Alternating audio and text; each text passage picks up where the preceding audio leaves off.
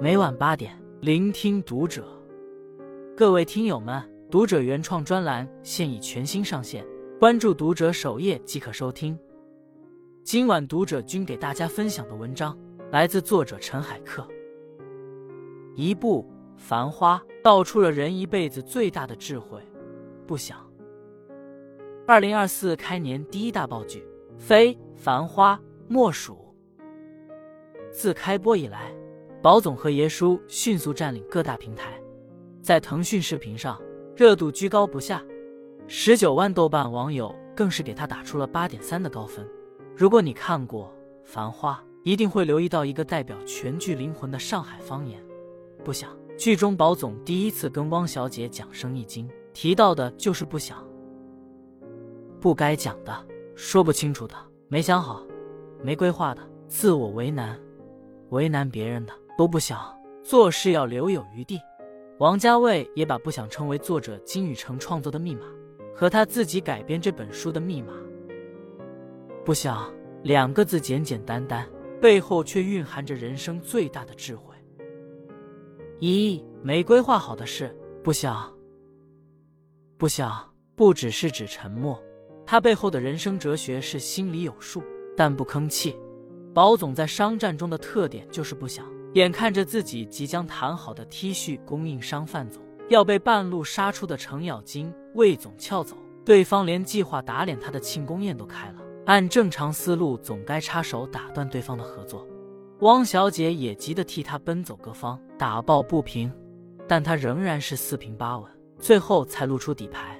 原来涉及出货的关键人物，他已经谈下了合作。这八十万件的大单，除了他谁都拿不下。而他经过这番操作，不仅占据了合作的高位，更是直接省下了一百二十万的成本，给供应商范总上了一课。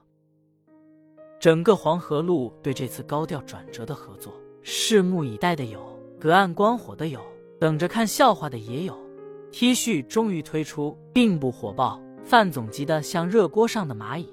包总表面仍然不想，却邀请费翔在商场悄然登场。冬天里的一把火。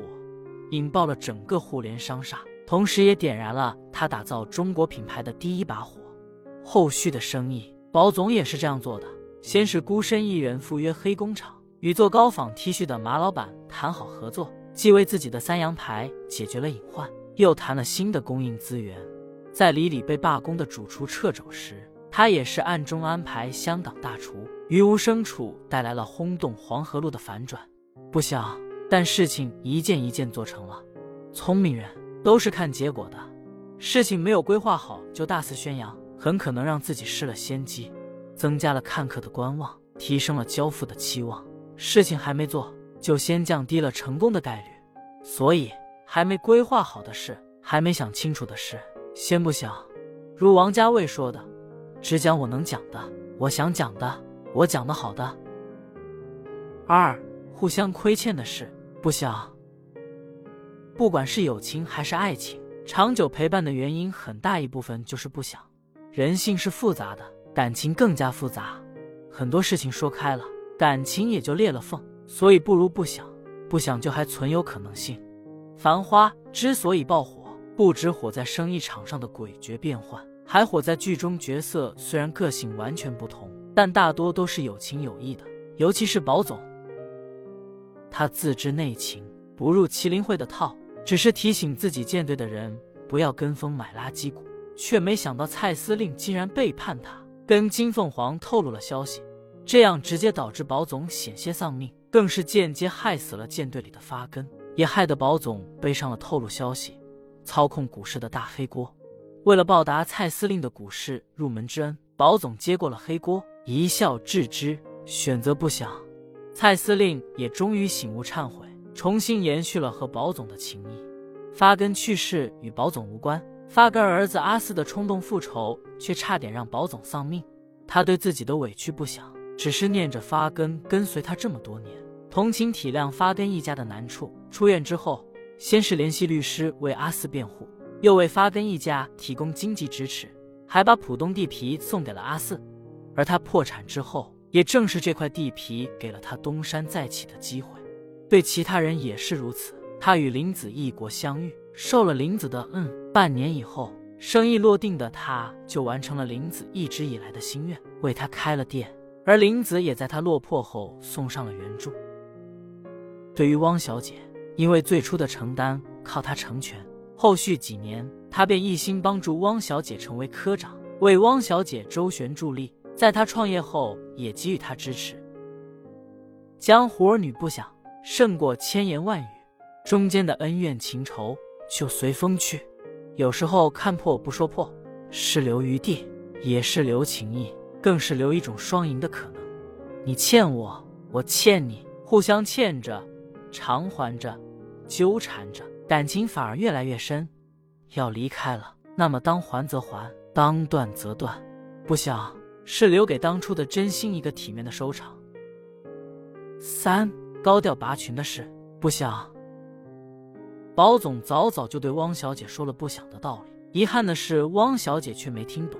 汪小姐出身二十七号，一路从小汪成为汪小姐，向着汪科长的心愿。勤勤恳恳努力工作，吃的苦不可谓不少，一切却终止于一对小小的珍珠耳环没有上交。汪小姐被有心人举报开除，保总给汪小姐送耳环，跟汪小姐说的是可以在重要场合撑撑场面再交。